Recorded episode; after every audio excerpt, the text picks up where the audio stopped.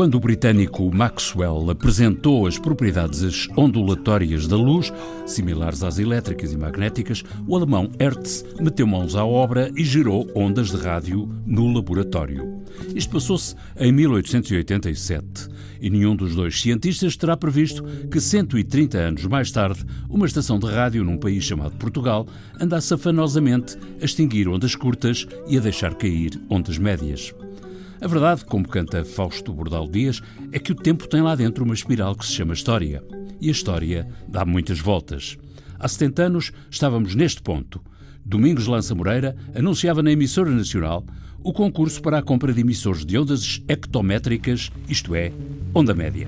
Faz-se público que no dia 2 de junho de 1947, às 16 horas, na sede da emissora nacional de radiodifusão, perante a comissão para esse fim nomeada, se procederá à abertura em asta pública de propostas para o fornecimento de dois emissores para radiodifusão em ondas hectométricas, conforme características indicadas no respectivo caderno de encargos, que se encontra patente todos os dias úteis, das 11 às 17 horas, na sede da emissora nacional de radiodifusão, Rua do Calhas 2, Lisboa. Em meu nome. Em seu nome.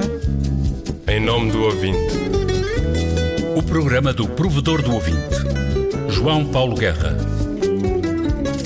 Mensagem de janeiro de 2018 de um ouvinte que anda no mar, um reformado profissional da rádio, agora velejador, com ancorador nos Açores. Escreve ele: Nas ilhas do Grupo Ocidental, neste momento, o silêncio é total.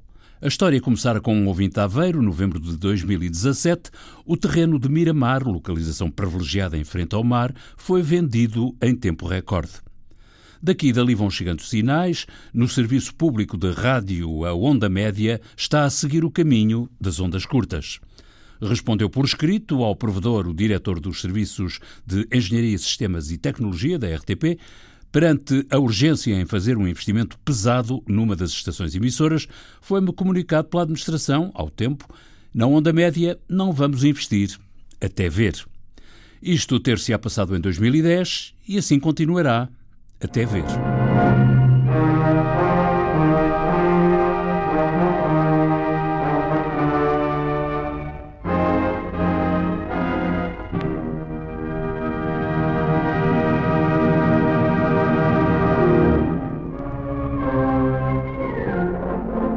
Emissora nacional apresentou o número 543 de Revista Sonora, em emissão especial incluída no programa de inauguração do Centro Emissor Regional do Norte. Revista Sonora, coordenação do Dr. António Cruz e Vitorino de Souza, com locução de Alfredo Pimentel, Nuno Braz e Vitorino de Souza. Montagem de Cardoso Ribeiro, realização técnica de Joaquim Amaral e Marco Aurélio. Canidelo a zurar a Miramar, três tiros no porta-aviões. A onda média começa a ir ao fundo. O engenheiro Carlos Portugal, que pertenceu à direção técnica da Rádio do Serviço Público até 2011, é de opinião que a onda média, tal como está, devia pura e simplesmente acabar. A RTP não tem emissores já na Madeira há algum tempo. Emissões de onda média na Madeira não há, não existem. E nos Açores, no arquipélago dos Açores, apenas em Santa Cruz das Flores tem um, tem um emissor. Aqui o continente, mesmo assim, está bem melhor, porque tem ainda 14 emissores em operação. Três emissores pararam, dois porque foram vandalizados, duas estações emissoras foram vandalizadas. Portanto, enfim, marginais entraram na estação e destruíram-na. Isso aconteceu na, na, em Chaves e, e, e na Meia Légua. E, o, e é a estação emissora de Miramar que caiu o mastro e, portanto, a emissão não foi reposta. E o Quer terreno dizer, foi vendido? E o terreno foi vendido. Pronto, mas, isso, mas digamos que a emissão parou muito antes de ter sido feita a venda do terreno. Pronto. Digamos que não haver estação emissora foi uma condição facilitadora para vender o terreno. Pronto. Emissores velhos com 25 anos de uso, mastros antenas a pedir manutenção, custo da energia elevadíssimo. Os argumentos para fechar a onda média, depois de ter fechado a onda curta, são sempre de ordem financeira.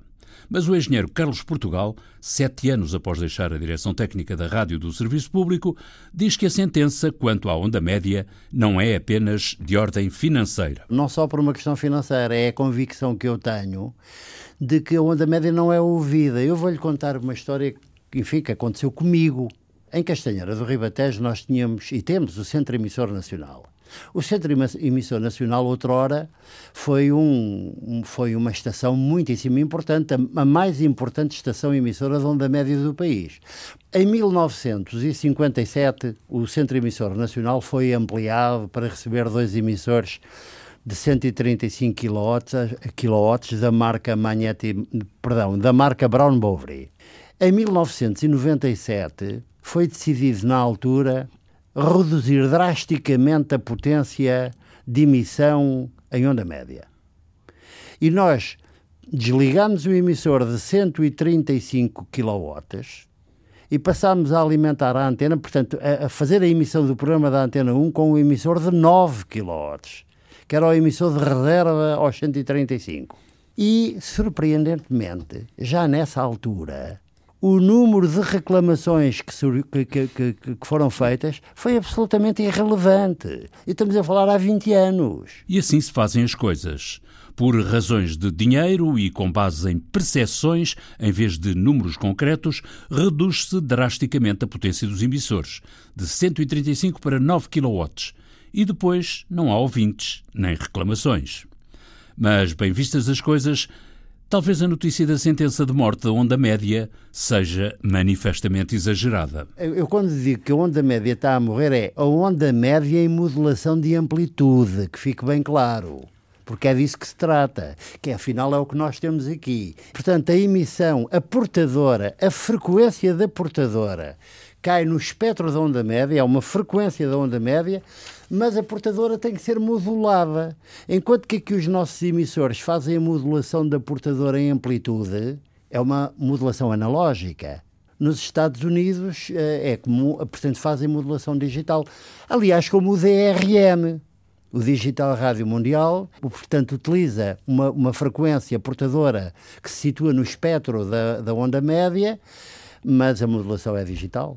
DRM três letrinhas apenas para dizer Digital Rádio Mundial. O exemplo da aposta dos Estados Unidos na onda média e na DRM é esmagador. Afinal, a onda média até pode sair do corredor da morte e saltar para o domínio das novas tecnologias. A administração desta empresa eh, pode decidir eh, que eh, há que reativar a onda média.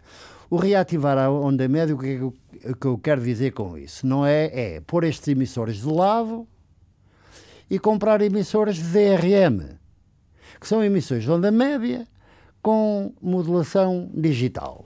Se a opção for essa, eu nesse caso até sou capaz de concordar. Eu não concordo é com a manutenção dos emissões de onda média com modulação de amplitude, porque eu acho que não faz sentido. Agora, se a empresa quiser constituir uma rede de onda média em, com modulação digital, uma rede de DRM, para mim seria, estaria bem. Não havendo restrições orçamentais, seria essa a sua aposta? Sem dúvida. Então aí é que seriam completamente complementares. Só seria alternativa se tivéssemos programas diferentes, não é? Não tendo programas diferentes, seriam complementares. Pois, e então, sim, com uma tecnologia que é moderna, é uma tecnologia com características técnicas que permite a difusão dos programas com qualidade. Voz, música, etc. Por aí sim. Agora, a manutenção desta rede que temos, nem pensar. E depois tem outra coisa. Porquê? São emissões com 25 anos.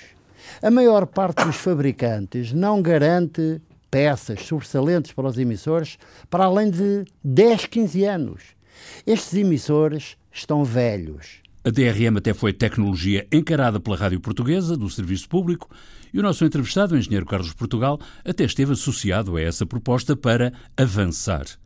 Mas, ontem como hoje, a administração pediu ao diretor para cortar no orçamento.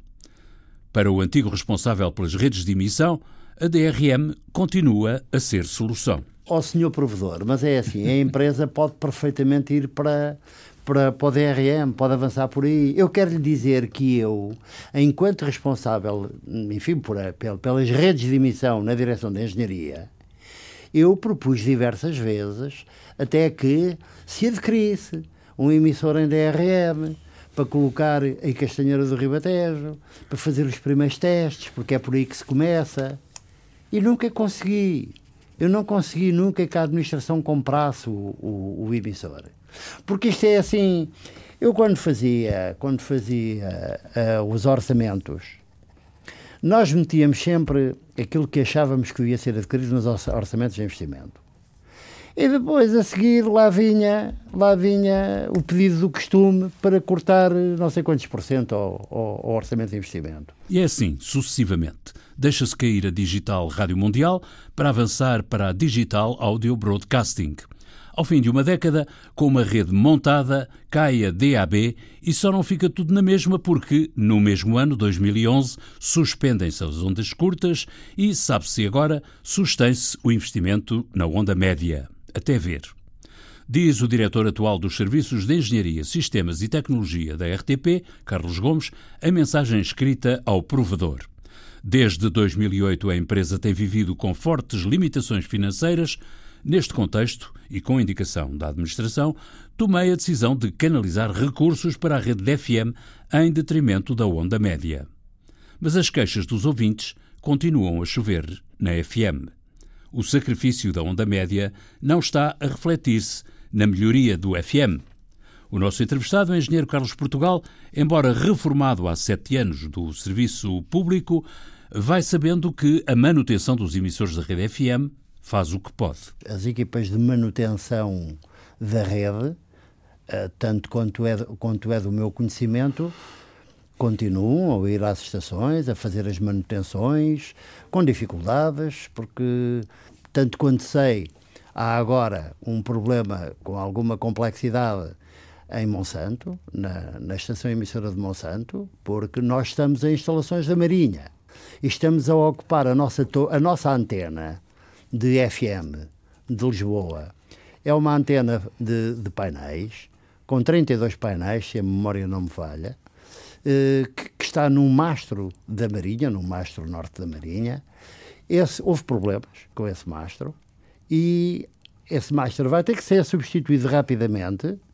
Os painéis que estão lá instalados são velhos, já não vão ser reaproveitados e a empresa vai ter que investir na compra de uma outra antena. Não é isto que está previsto. O diretor de engenharia da RTP, Carlos Gomes, em resposta a perguntas do provedor, informou que vai ser montada uma antena provisória da Rádio do Serviço Público na Torre da Marinha, que está a ser usada em Monsanto pela Rádio Renascença. Esta solução provisória, que implica uma redução de 10 para 2 kW no emissor FM de Lisboa, está a ser executada com material resgatado dos emissores de Castanheira do Ribatejo e de Pegões. E assim vai a rádio do serviço público nas ondas do desinvestimento. Ondas que fecham, frequências que se calam, torres que abatem, terrenos e instalações que se vendem, ouvintes que protestam. E o processo de restrição em curso, o novo PREC, nunca mais acaba. No original, foi assim registado há mais de 40 anos na voz profissional de um senhor da rádio, Alfredo Alvela. Repetimos, atenção, senhores ouvintes. Por ordem do Conselho de Revolução, vão ser desligados os nossos emissores de onda média de Porto Alto. Para aquele local, marcha uma coluna da Escola Prática de Cavalaria de Santarém, com ordem de destruir aquele nosso emissor, caso este não seja por nós voluntariamente desligado. Por este motivo, vai ser suspensa, assim, a nossa emissão em onda média. Continuamos, no entanto, a transmitir em modulação de frequência. A música do genérico do programa do Provedor do Ouvinte é da autoria de Rogério Charras, interpretada pela guitarrista portuguesa Marta Pereira da Costa e o contrabaixista camaronês Richard Bona. Sonorização e montagem João Carrasco, textos Inês Forjás, Viriato Teles e João Paulo Guerra. Em meu nome. Em seu nome. Em nome do ouvinte. O programa do provedor do ouvinte. João Paulo Guerra.